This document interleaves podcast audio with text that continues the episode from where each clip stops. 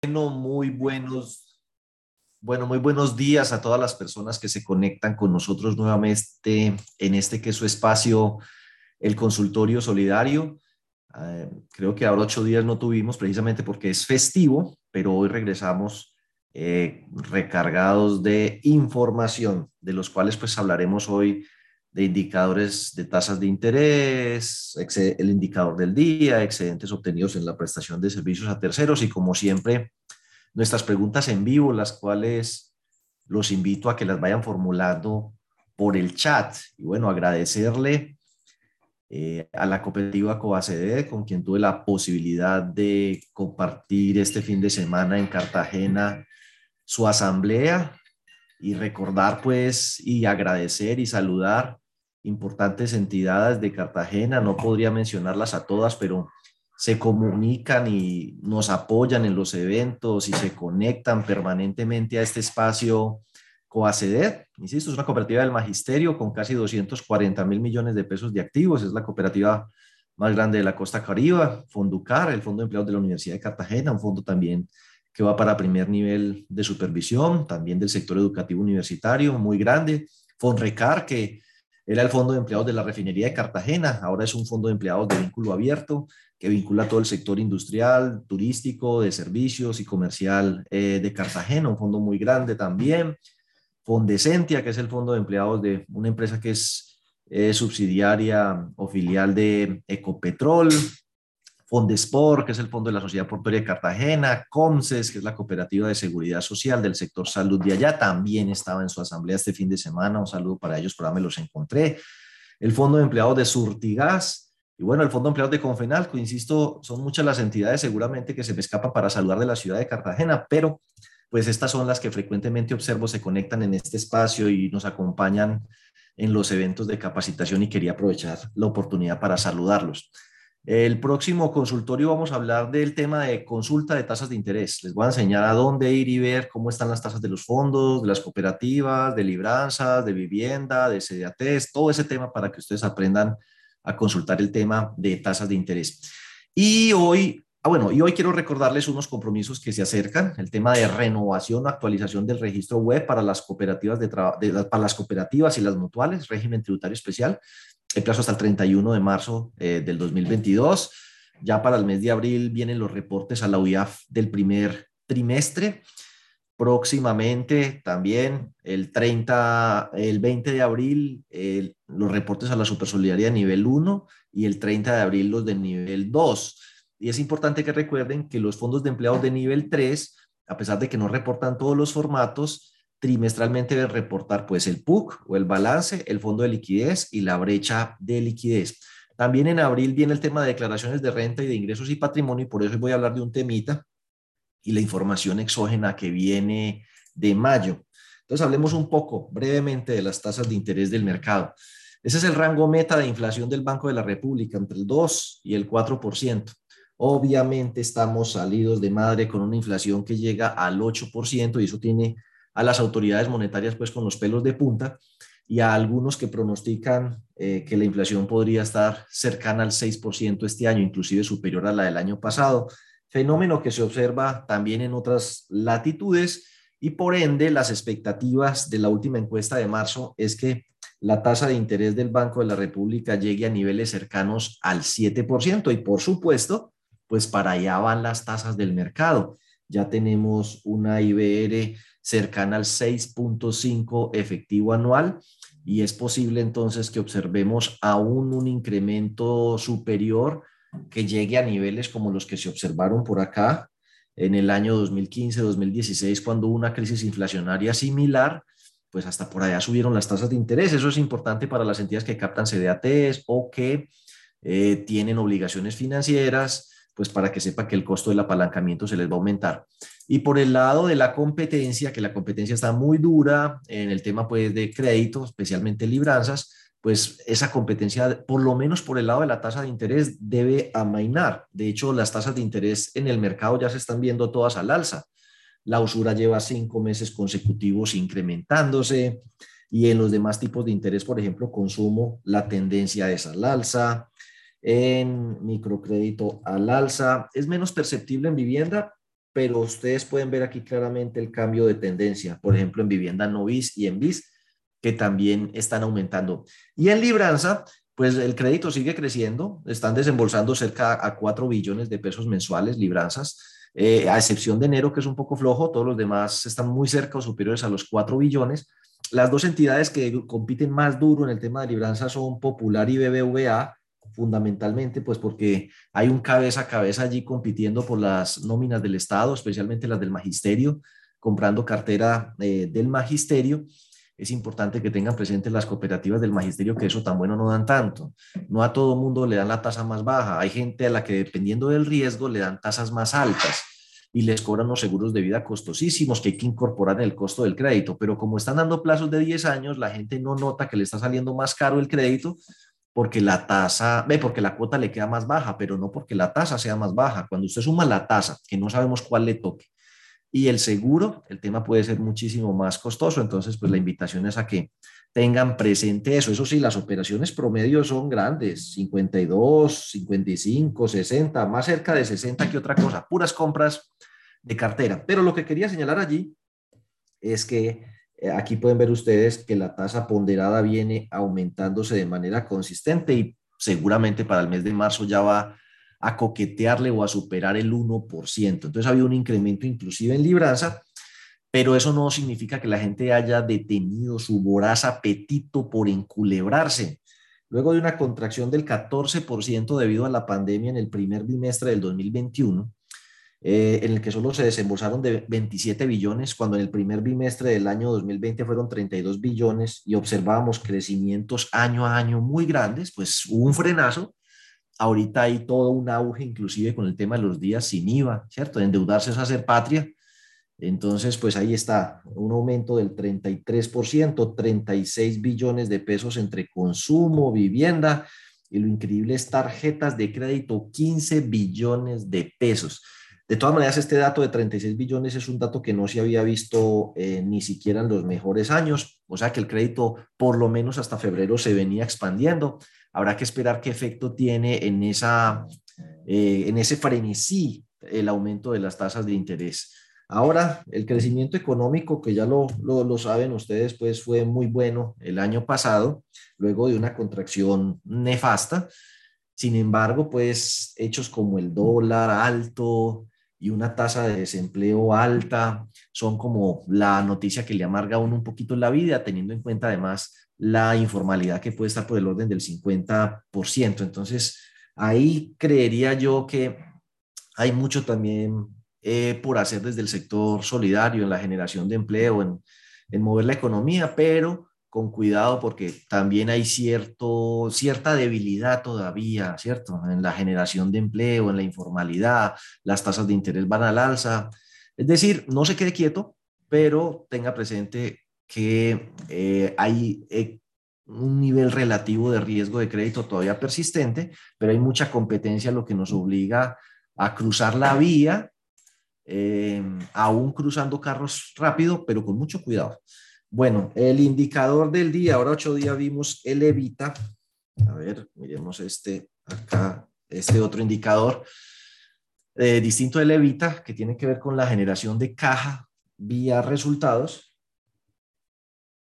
Y este es ver el buffer de liquidez, el amortiguador de liquidez, el colchón de activos líquidos netos, como lo quieran eh, llamar. Entonces siempre es bueno monitorear la liquidez en proporción a los compromisos más volátiles que tengo, eh, cuánto representa y ese puede ser un indicador de riesgo de liquidez. Si usted toma la cuenta 11, que es efectivo y equivalentes, le suma la 12, pero sin las inversiones de patrimonio o en subsidiarias, la 1226 y otras cuentas que hay por allí que son en entidades subsidiarias, SAS, que no, no son liquidez. Hablo sobre todo, la mayoría tienes en la 1228, que es inversiones al costo amortizado. Eh, y le sumamos la cuenta de deudores patronales, que eso es plata en efectivo, la tienen que pagar los tres días después de haber hecho los descuentos, y una cuenta que casi nadie maneja, pero que les recomiendo empiecen a manejar, la cuenta 8305, que es créditos a favor no utilizados. Muchas entidades tienen cupos de crédito vigentes que no están utilizando, o la hay que estarlo renovando cada año por un tema de mantener eso por si las moscas, pero no los registran o no los controlan en cuentas de orden. Mi recomendación es que los controlen allí Y sumando eso, esa es como nuestra disponibilidad de liquidez a muy corto plazo. Ahora, a corto, a, a corto plazo también, ¿qué compromisos tenemos?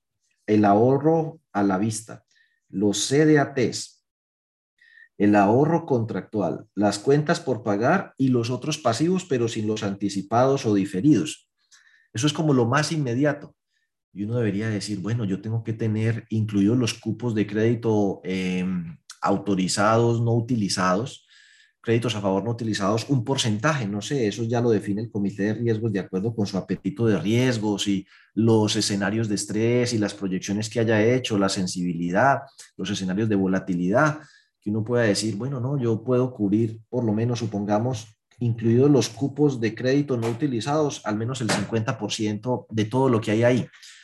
Eso sería un indicador entonces de, de tolerancia, de capacidad, objetivo, en fin. Si ese indicador empieza a subir o a bajar, hay que mirar qué está pasando con la cartera. Cuando la cartera sube mucho, pues este tiende a bajar. Cuando la cartera baja mucho, este tiende a subir. La liquidez, recuerden que es ociosa, la liquidez ociosa pues no generación de rentabilidad. También la variación del total de aportes y ahorros. Si los aportes y ahorros crecen muy rápido, pues me puedo llenar de liquidez y no lo logro colocar a la misma velocidad en la cual los estoy eh, recibiendo. Y si me empiezan a sacar muchos aportes y ahorros, la gente empieza a retirar, sobre todo los que tienen mayor volumen de aportes y ahorros, pues me pueden hacer un hueco en la liquidez. Y eso puede empezar a, disminuir la disponibilidad.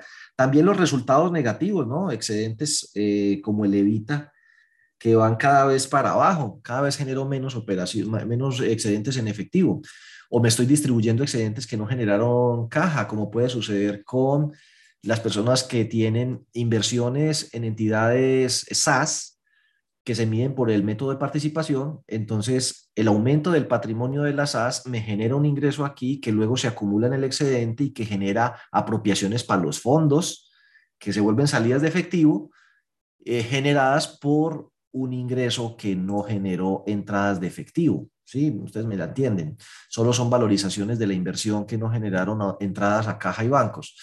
Eh, habría que esperar a ver si la SAS pues tendría que decretar los dividendos y pasar los dividendos de allá para acá. Lo mismo sucede, por ejemplo, con valoración de propiedades de inversión. Esas propiedades de inversión generan un ingreso por su valoración, pero no necesariamente entradas de efectivo. Téngalo presente. Y bueno, también la variación de la participación de la cartera. Cuando la cartera empieza a perder participación, me empiezo a llenar de liquidez liquidez que renta menos de lo que renta la cartera y por ende la rentabilidad ponderada del activo eh, se cae y bueno, se nos descuadra un poco la liquidez. Ahí les dejo ese indicador para que lo tengan presentes. Y en el tema central, espero poderlo evacuar en los próximos 15 minutos para recibir todas sus preguntas. Eh, son permanentes las preguntas que me hacen sobre el tema de excedentes obtenidos en la prestación de servicios a terceros que frecuentemente la gente confunde, y eso es lo que quiero aclarar, con ingresos no operacionales. Ah, que eh, por decir algo, error. Los ingresos no operacionales no se pueden distribuir. Error, ¿sí? Los ingresos obtenidos con terceros no se pueden distribuir. Error. La norma no dice eso. La norma lo que dice es otra cosa. Veamos a ver qué dice, qué dice, qué dice. El artículo 10 de la ley 79 dice que las cooperativas prestarán preferencialmente sus servicios a los asociados, a los asociados, pero en aras del interés general podrán extenderlo al público no afiliado. Pero esos excedentes, entonces, primera cosa que quiero aclarar, lo que es no distribuible son los excedentes, no los ingresos. Y los excedentes implican la noción de ingreso menos costo y gasto. Ahora, ¿Cuáles excedentes? Los no operacionales. No, los excedentes operacionales obtenidos por la prestación de servicios a terceros, que es de lo que habla aquí el artículo 10. Las cooperativas prestan sus servicios a los asociados, o sea, los que están en el objeto social, pero esos que están en el objeto social eventualmente puede extenderlos a terceros, pero no con el ánimo de ganarse nada, porque eso sería ánimo de lucro. Por ende, se llevarían a un fondo especial no susceptible de repartición que están en el patrimonio. Entonces, ingresos, por ejemplo, por la utilidad en la venta de propiedad, planta y equipo, por la utilidad en la venta de eh, un bien recibido en dación de pago. Eso es un ingreso no operacional que no es una operación, digamos, eh, que tenga que ver con la prestación del servicio del objeto social de la entidad y por supuesto va a generar una utilidad que es distribuible, no tiene que llevarse al fondo no susceptible de repartición. Otro día hablamos del artículo 11 porque van a ver ustedes que la superintendencia va a entrar a reglamentar ese tema de las empresas y las sociedades en las cuales pueden participar nuestras entidades, porque ya como lo decía en un seminario por ahí pasado sobre el tema de balance social, PCM, etcétera, eh, las inversiones que haga esta este tipo de entidad en empresas de otra naturaleza, como puede ser una entidad con ánimo de lucro, debe justificarse, o sea, con la condición de que sea conveniente para el cumplimiento del objeto social y no desvirtúe su propósito de servicio ni el carácter no lucrativo de sus actividades. Así que si usted creó una SAS con el único propósito, como lo he visto ya en juntas directivas y en planeaciones estratégicas, tenemos que diversificar, hacer negocios, creemos empresas que produzcan utilidades, que nos pasen utilidades para acá para poderlas repartir entre nosotros. Eso que acabo de describir ahí es ánimo de lucro. No tiene nada de pecaminoso, es muy bueno, necesario, pero no se hace a través de cooperativas y de fondos de empleados.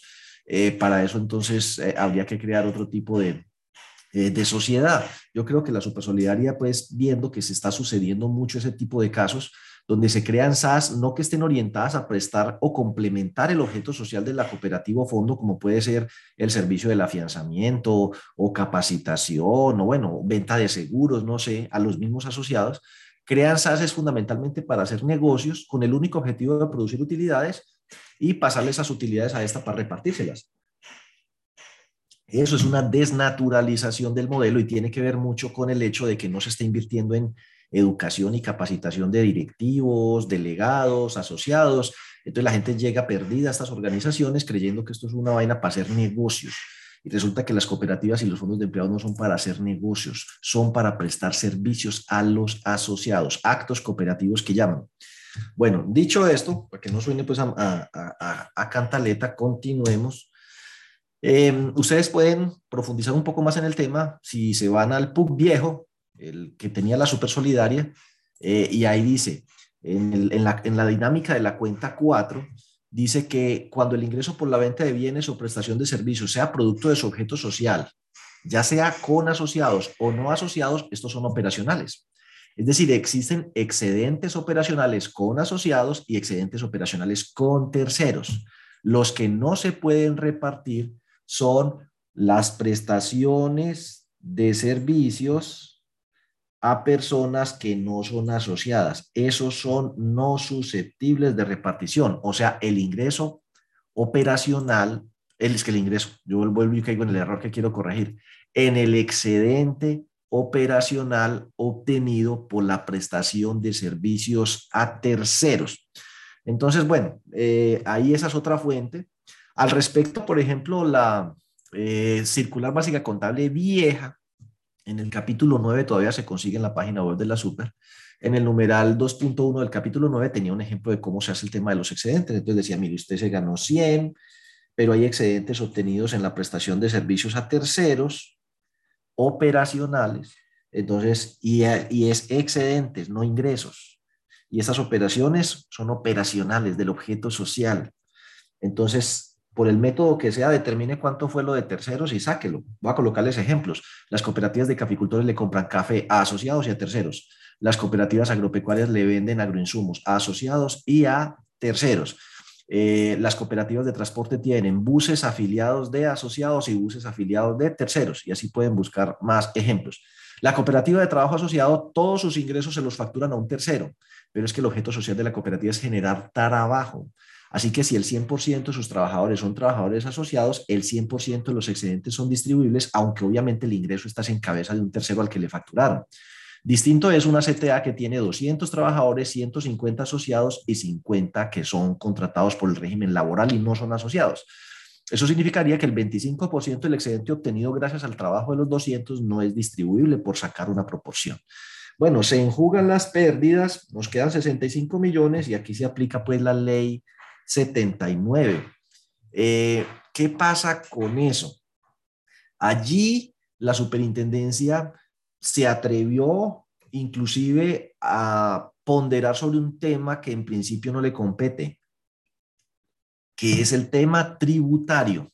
mire que ahí en ese numeral, lo vea, decía, sobre esta base, sobre el excedente neto, es que se aplica el artículo 8, la ley 863, el decreto 4400, es, el, es decir, el 20% para invertir en educación formal y mencionaba esta ley tributaria y el numeral cuarto del artículo 19 del Estatuto Tributario. Lo que pasa es que llegó la ley 1819 del 2016, como dicen por ahí, y se tiró todo, porque modificó el tema a un punto en el cual la cosa peligrosa y muy enredada, para que lo tengan presente, es que la DIAN dice excedentes obtenidos con terceros. Ahí está el número del concepto, pues para que ustedes lo consulten eh, y profundicen más.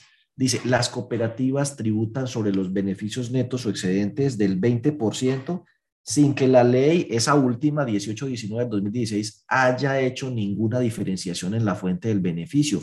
Así que el total del excedente no se puede partir en excedente con terceros y en excedente de operaciones con afiliados. Para traducirlo al español, mientras que en la norma de la supersolidaria que venía, que ya eliminaron eso porque la, la, super, pues seguramente en sus reuniones con la DIAN, más o menos la DIAN le dijo, yo no me meto a hablar de cooperativismo y usted no se mete a hablar de impuestos. Entonces la super ya no, no se mete a hablar de eso, no hay ninguna instrucción a ese respecto. Ahí quedamos solitos con la DIAN y la lo que dijo, no, un momentico, a mí me paga mi impuesto de renta del 20% sobre todos los excedentes, sean obtenidos con asociados o sean obtenidos con terceros. Eso pone una situación muy compleja en cooperativas que, por ejemplo, les pase esto. Tienen mil millones de excedentes, pero son 500 millones obtenidos con terceros. Esos 500 no se los puede repartir, o sea que solo hay 500 distribuibles. Pero a la hora de pagar el impuesto de renta tiene que ser sobre los mil, o sea que va a pagar 200 millones de pesos de impuesto de renta. Cosa complicada, pues que debería ser la distribución de excedentes. Decir, bueno, mil millones de pesos es el excedente, menos 200 de impuesto de renta, quedan 800. Pero de los 800 hay que sacar 400, que es el excedente neto después de impuestos, porque es que este excedente con terceros también paga impuestos, entonces hay que multiplicarle el 20% que le vamos a sacar de ahí. O sea, quedan 400 después de impuestos. Entonces, menos 400 de excedentes obtenidos con terceros después de impuestos, me quedan 400 para distribuir. Entonces uno dice, no, 20 para educación, perfecto, 80. Y resulta que la ley dice, tiene que sacar del Fondo de Educación y Solidaridad, entonces cojamos solidaridad, 40, ahí da 120. Y resulta que el mero impuesto de renta son 200. Así que ni siquiera la totalidad de los porcentajes llevados al Fondo de Educación y Solidaridad eh, van a alcanzar para pagar el impuesto. Entonces, o registra un gasto por los 80 que le quedan faltando, o simplemente alimenta por encima del mínimo legal el porcentaje o los 80 millones que necesita para terminar de cumplir con el tema del impuesto. Ahí dice que, eh, pues las preguntas son varias, pero dice aquí, le preguntan a la DIAN, estos excedentes entonces no me los reparto. Dice, ya, el artículo 10 de la ley 79 dice que usted no se los puede repartir, pero igual me paga impuesto de renta la tarifa del 20% sobre eso y aquí vuelve y se lo remacho. Entonces acaben ustedes de consultar eso y tengan presentes los artículos que mencionan ahí. El artículo 19, ahí lo pueden leer, que aplica para cooperativas y mutuales. Los fondos de empleados no son contribuyentes, gracias a Dios, sigan defendiendo eso dice, pagan el 20%, pero no dice, ay, que excedentes, que esto, que lo otro, y, dice, y lo saca de educación y solidaridad. También le dice que no le aplica retención en la fuente, de que le puede aplicar el 364.1, 364.5 y 364.3 y que, lo, que le vaya a pagar a los directivos y funcionamiento y gerente no puede pasar del 30% del gasto, para que tengan presente eso.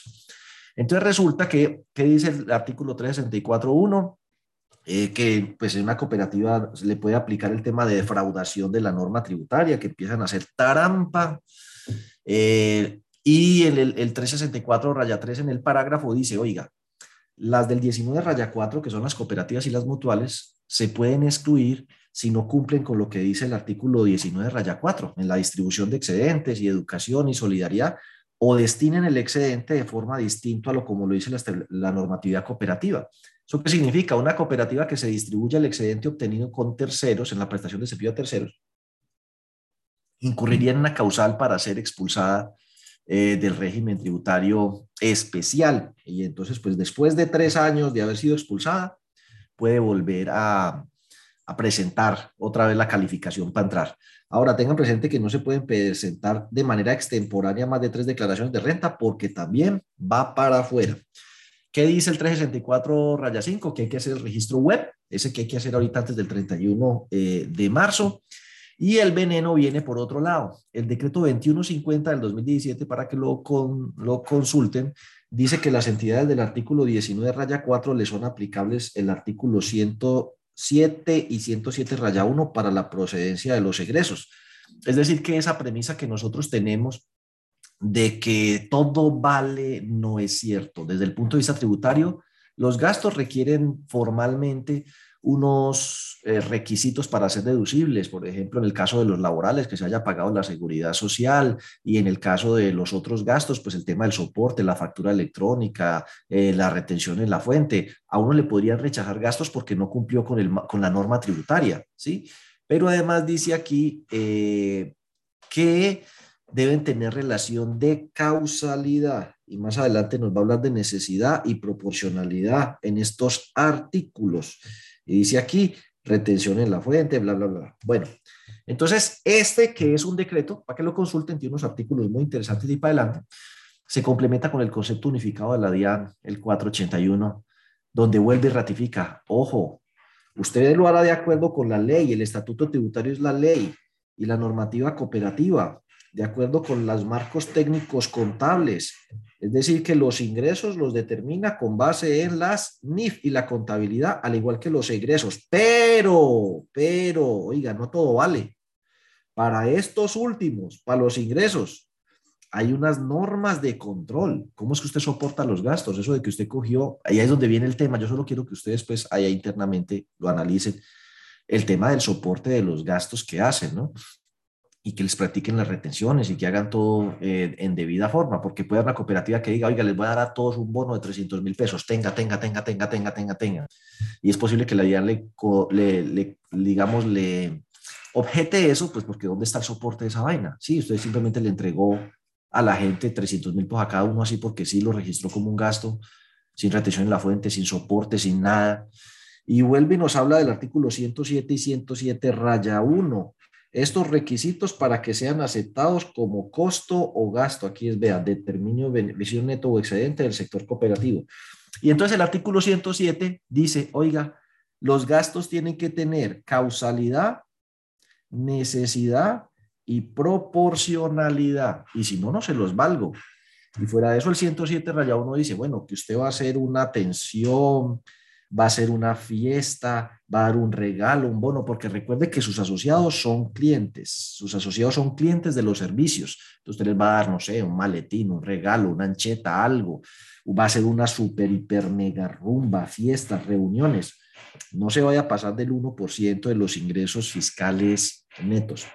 Entonces lo que quiero señalar allí es que va a ser muy importante que el sector cooperativo se apreste a estudiar esas normas con sus gremios y ojalá propugnar porque haya una mayor claridad o una orientación de parte de la Supersolidaria o de la DIAN respecto a una gran cantidad de interrogantes que surgen de ver eso ahí. Hoy hay muchas cooperativas, si no la totalidad, que están inocentemente haciendo, cometiendo un poco de errores y pues que no resiste una revisión de la DIAN por cuenta de eso, de cualquier cosa se le pega y dice, para afuera, va para afuera del régimen tributario especial. Dios no lo quiera, pero eso podríamos empezar a verlo en los próximos eh, años, no sé, que le digan a uno, esto que usted está haciendo no vale, esto es abuso de la figura tributaria, eh, corrija la declaración de renta, pague el mayor impuesto, pague la sanción, pague los intereses y va para afuera del régimen tributario especial. Bueno, ya lo veremos. Eh, tristemente, como les había mencionado yo en temas anteriores y alguien por aquí me compartió también la noticia, la mayor cooperativa de caficultores de Colombia se quebró. ¿Por qué? Por el mal manejo del riesgo operativo. SARO, por el mal manejo de riesgo de mercado. Le dio, Saro, ¿por qué? No tenía claridad respecto a las atribuciones y la independencia. Entonces, mire, ahí está. La burocracia y el intercambio de favores entre la gerencia y el consejo de administración hizo que el, consejo perdiera independencia mental para poder controlar al gerente y le, por el contrario, le autorizó a hacer de todo crear una empresa en Estados Unidos en la que comprometió a la cooperativa a un punto en la que se le comió todo el patrimonio, tuvo pérdidas como por 130 mil millones de pesos ya eso yo creo que va llegando a los 200 mil millones de pesos. Lo cierto es que se quebró y se perdió todos los aportes, pero además hay parte del pasivo que no se va a poder pagar. Hasta los bancos van a perder plata ahí. Eso es un mal ejemplo. Y no se quebró una cooperativa de caficultores, se quebró la cooperativa de caficultores más grande, la que daban supuestamente ejemplo. Vea, eso es lo que hay que, lo que, hay que hacerlo para mostrar. Y entonces ahí yo digo, cuando uno es tan grande, y en eso, eh, ahora que me acuerdo, pues que lo mencionaba, que estuve con la gente de Coaceder, les decía yo, cuando uno es tan grande, todo el mundo lo está mirando. Y entonces, pues, eh, la idea es que uno sea el ejemplo, el ejemplo a seguir de lo bueno. Esta era la cooperativa de caficultores más grande de Colombia, que decía uno, no, ¿cuándo se va a quebrar? Pues la quebraron, se perdió toda la plata, todos los aportes y hasta parte del pasivo no se va a poder pagar, pero lo peor, se perdió la garantía de compra y ahora pues los caficultores quedan en manos de particulares. Vaya a ver usted si le van a pagar precios justos por su café. Revisen la agenda regulatoria que ya quedó aprobada definitivamente por la Supersolidaria. Eso está en la página web de ellos. ¿De qué van a hablar? Bueno, esto ya lo sabíamos. Bueno, de hecho, todo ya lo sabíamos, nada le cambiaron. Va a haber una nueva clasificación de, niveles de supervisión. Va a salir una guía práctica en materia de inversiones para las empresas del sector. Oigan, qué se puede invertir y en qué no, porque andamos como perdidos, ¿sí? Eh, que es lo que les mencionaba al principio, el artículo 11 de la ley 79.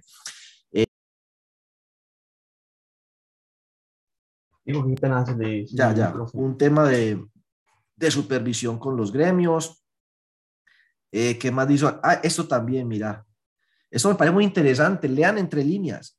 ¿Cómo verificar la naturaleza jurídica y las características por tipo de empresa? ¿Cuáles son los criterios, metodología y acciones para verificar que se está cumpliendo con la naturaleza de estas organizaciones? Y lo veía yo en varias organizaciones que hoy por hoy el 90% de sus ingresos o, de sus excedentes operacionales, 80, 70, provienen de la realización de operaciones con terceros. O sea, en mi opinión, pues de cierto modo uno les podría decir, y quiero que no me lo tomen a mal, eso ya no es cooperativa. Uno dice, no, es que yo tengo ingresos por 60 mil millones de pesos. Y de esos 60 mil millones, 50 mil millones son con personas que no son asociadas. Entonces le queda un camino.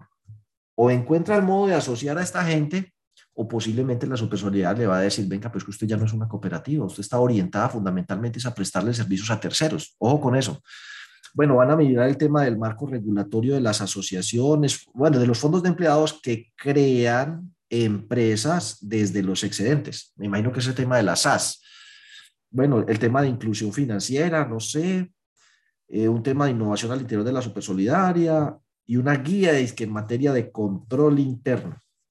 Total, la cosa pinta buena, va a haber trabajito también para el año entrante, gracias a Dios.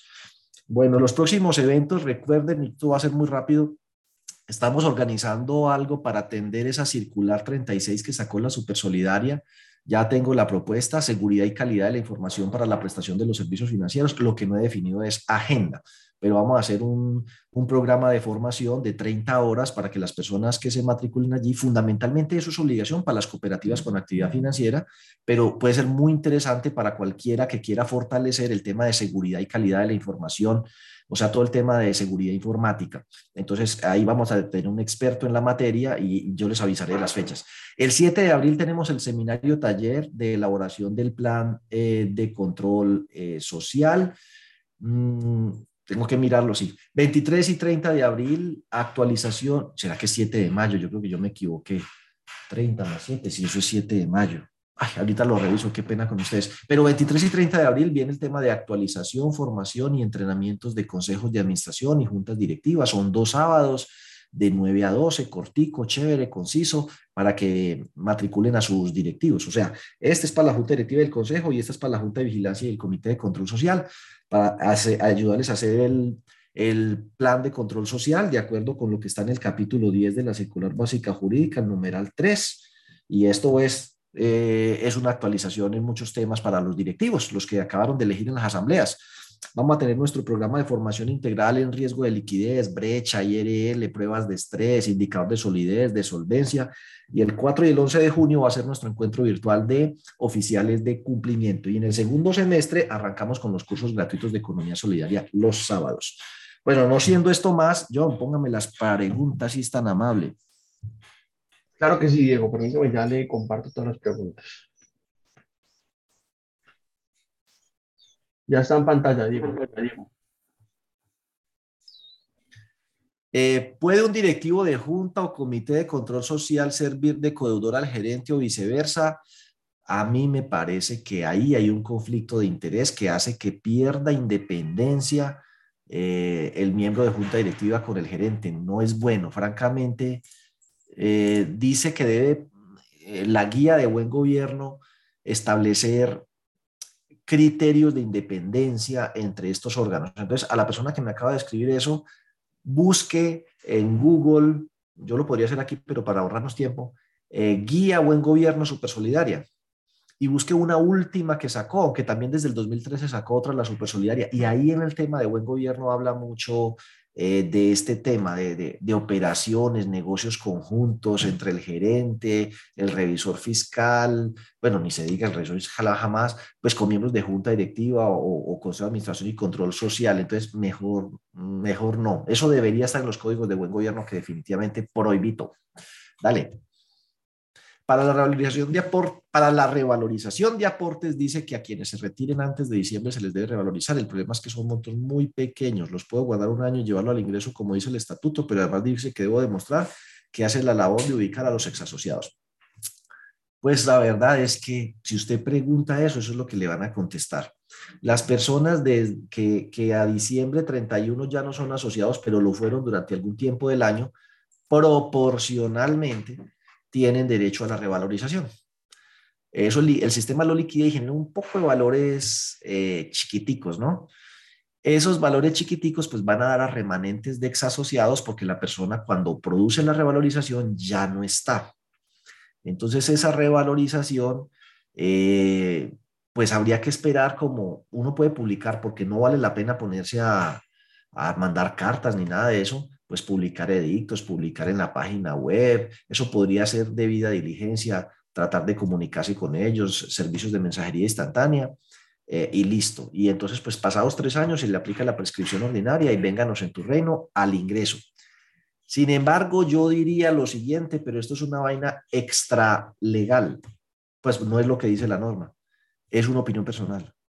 Realmente eso hay gente que le queda un peso, dos pesos, cinco pesos, ocho, ocho pesos, mil pesos, eso no vale la pena. El que se fue, se fue. Entonces, ¿yo qué haría? Solo le aplico revalorización a los que a diciembre 31 del 2021, por ejemplo, en este caso, son todavía asociados. ¿Que los demás tienen derecho? Sí.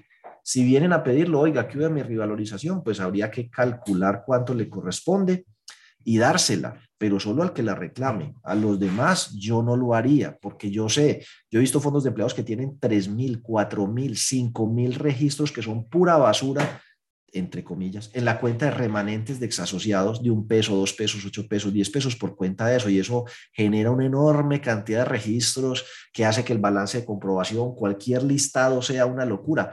Cuando la super pide, mándeme un archivo en Excel, no PDF, con el listado de la cuenta remanentes de exasociados, y usted se le va con 15 mil registros de un peso, dos pesos, tres pesos pues yo qué haría? Si el sistema definitivo, primero no, no, no revalorizaría yo aportes a diciembre 31 de, bueno, de gente que ya no es asociada, el que se fue, se fue. Ahora, si alguien reclama, no me pongo a pelear con él. Le calculo proporcionalmente lo que le toca y hágale porque ganaría esa pelea.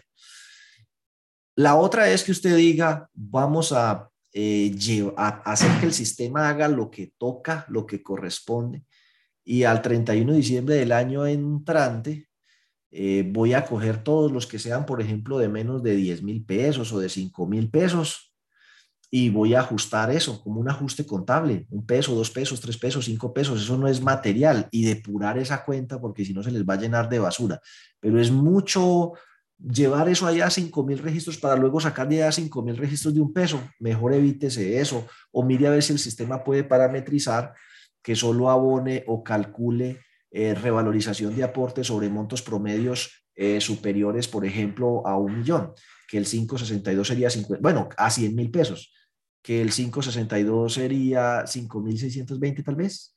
Eh, entonces, así habría valores que de pronto valgan la pena, y eso que 5.600 pesos no vale la pena, vale más la transferencia. Bueno, dale, John. En el caso de que tenga ingresos por comisiones en pólizas, planes de celulares o proveedores, debería realizar la operación. Aritmética de ingresos menos costos y gastos y el excedente que resulte es el que lleva al fondo eh, especial. Bueno, es que ese tema de las devoluciones de ingresos y todo eso, para mí esos son ingresos no operacionales, que son distribuibles eh, y que no tienen que llevarse a otro lado. ¿Por qué?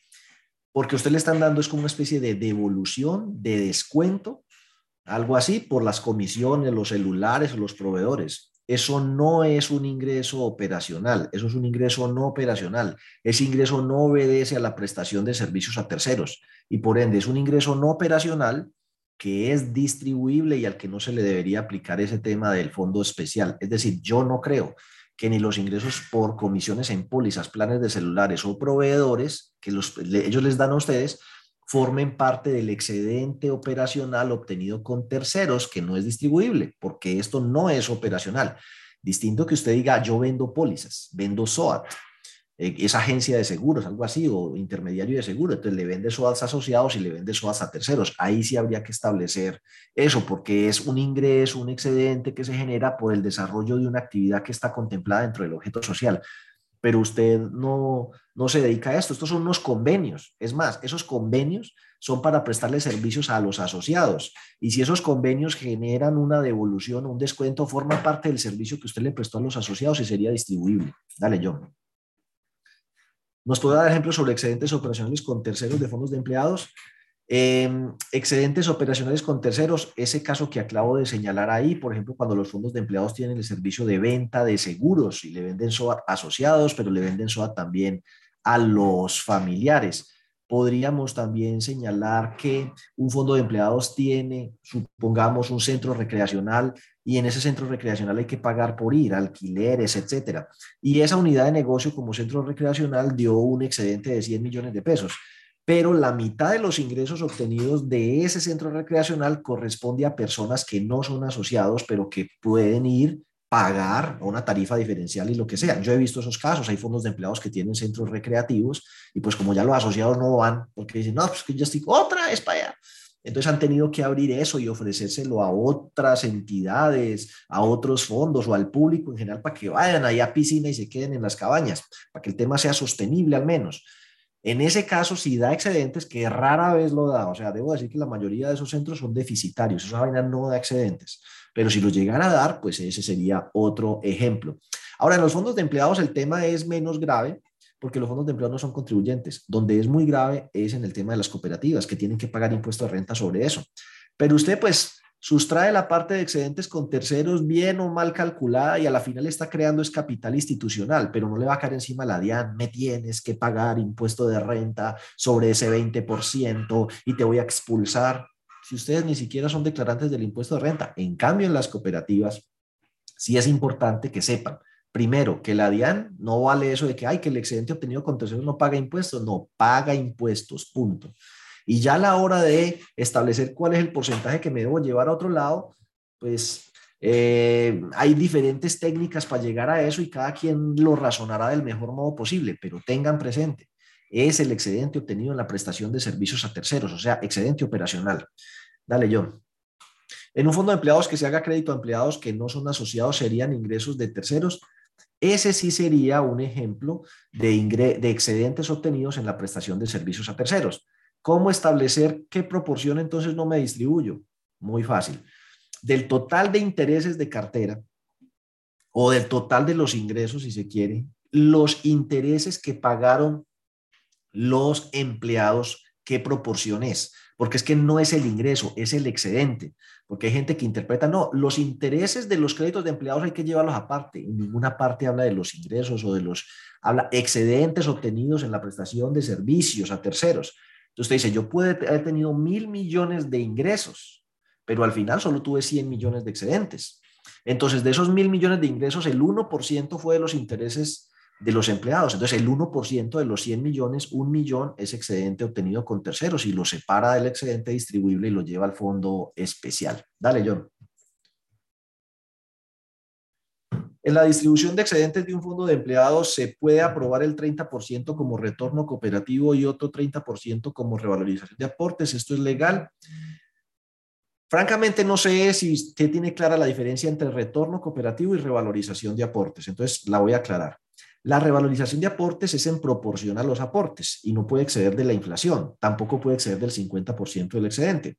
O sea, que si la inflación fue 5,62 y usted tiene un millón de aportes, le tocan 56.200 pesos, si van a llegar hasta el máximo.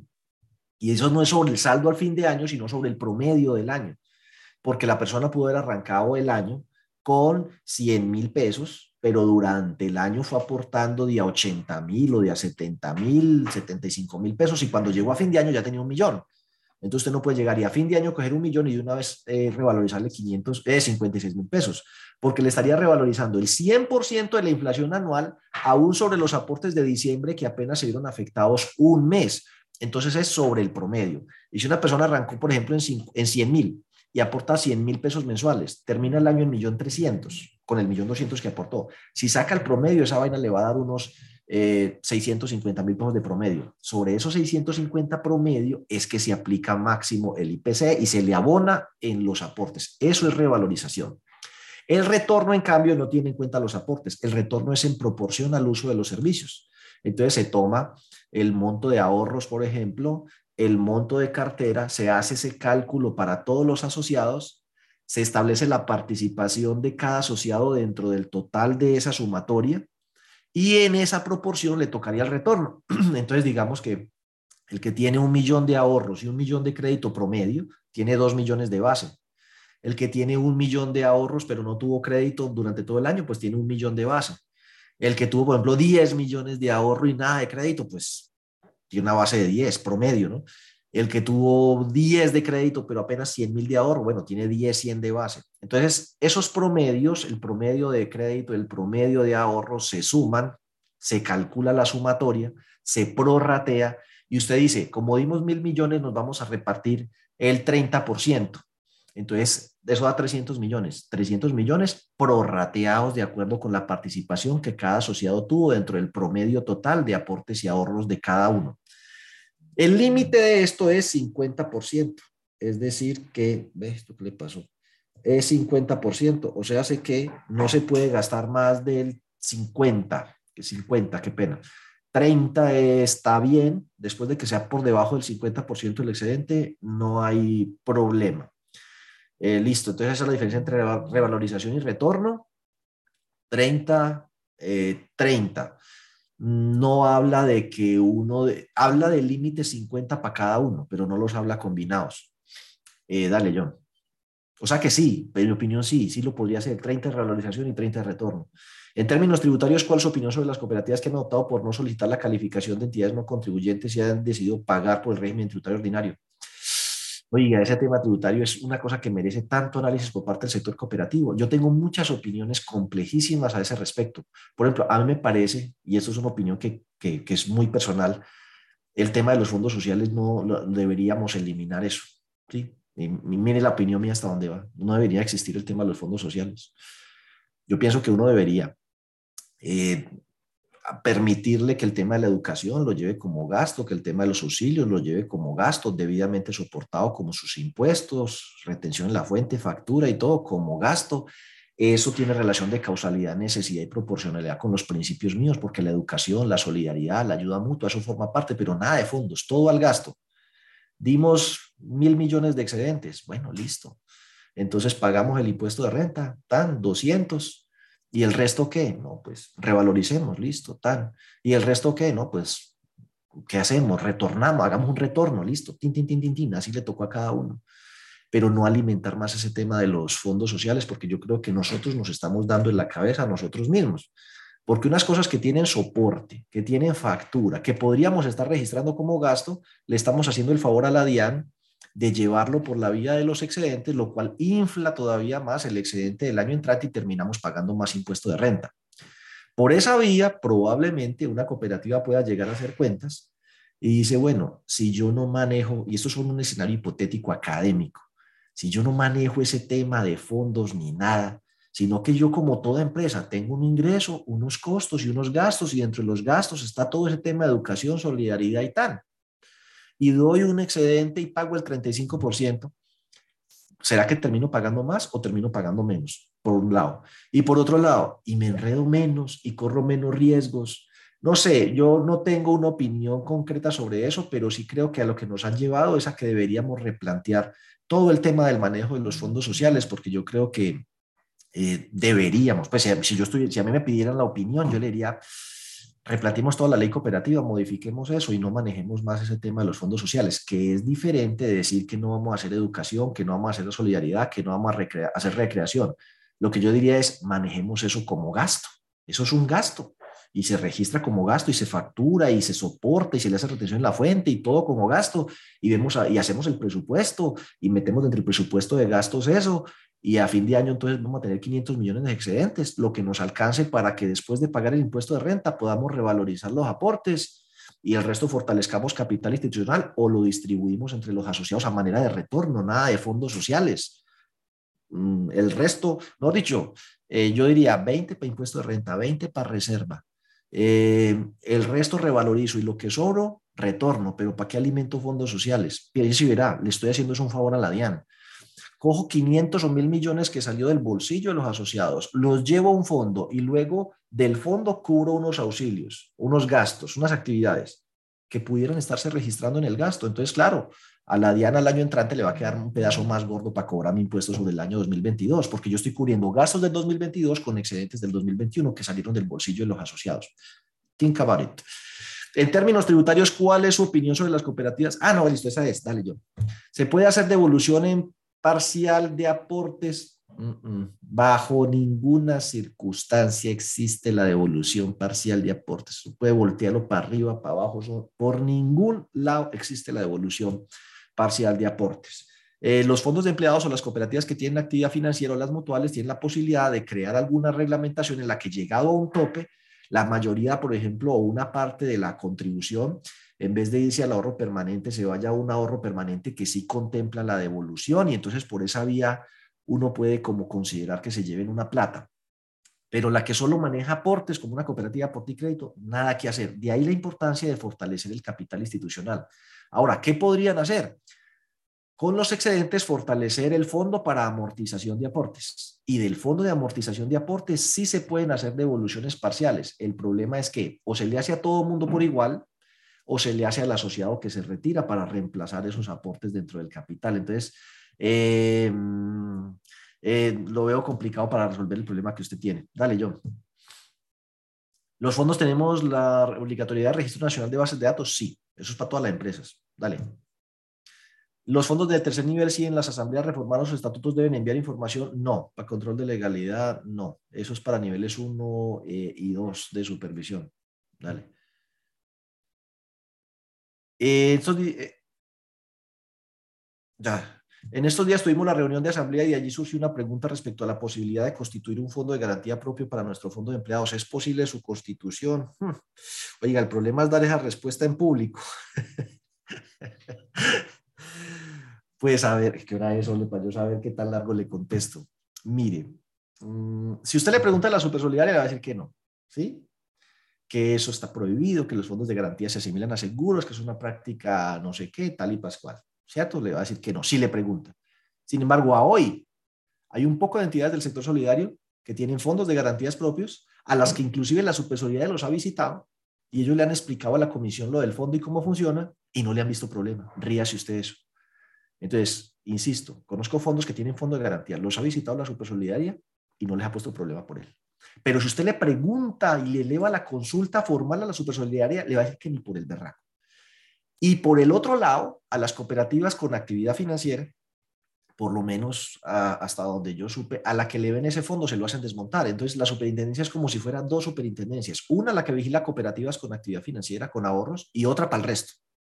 Entonces, para las para el resto, eh, ha habido menos problema. Para las que son con actividad financiera, a rajatabla se los hace desmontar. Ahora, si van a crear ese fondo, pues créenlo, manéjenlo hasta nueva orden, pero tiene esa amenaza de que en cualquier momento le pueden decir, hágame el favor y me lo desmonta, ¿sí?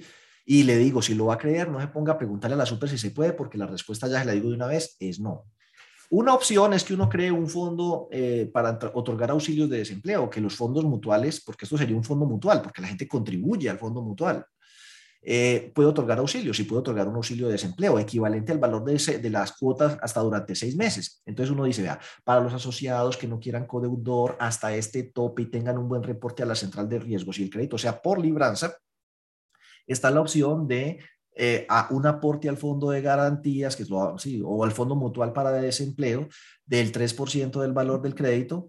Y de allí, en caso de que la persona se llegue a quedar sin empleo, que sería el único caso en el cual incumpliría, porque el crédito es de libranza, pues se le va a cubrir o se le va a otorgar un auxilio equivalente al valor de la cuota mensual del crédito sin exceder de 500 mil pesos y sin exceder de seis meses o nueve meses. Entonces, si la persona se queda sin empleo, y dice, bueno, entonces los próximos seis meses la cuota se va a ir tomando eh, del fondo y cuando falte uno o dos mesecitos, o, yo lo llamo, a Q, ya se le va a acabar el auxilio, ya le toca empezar a pagar. Y si no, entra en mora y me toca mandarlo a cobro jurídico. A los seis meses es posible que la persona diga, no, yo ya conseguí trabajo, pero sí necesito que reestructuremos la obligación. Bueno, se reestructura y la persona empieza a pagar. Y ese tipo de mecanismos podría llegar a funcionar. Entonces, ¿puede funcionar el fondo de garantías? que tiene esa amenaza legal de que no la ven como con buenos ojos. Eh, y le puede funcionar eh, este otro fondo que le acabo de proponer. Mire usted a ver, John, ¿qué más hay? Esa es la bueno, última no, yo creo que terminamos. También hay una más puntual, no, no me había salido esto también hacía mucho rato. Eh, les agradezco mucho que nos hayan acompañado el día de hoy y nos vemos dentro de ocho días y no olviden los próximos eventos que tenemos que los pueden consultar allí en nuestra página web, el de formación de directivos, el de control social, el de riesgo de liquidez y el próximo que les voy a estar avisando en cuanto a, fechas, el de seguridad los sistemas de información. Feliz semana.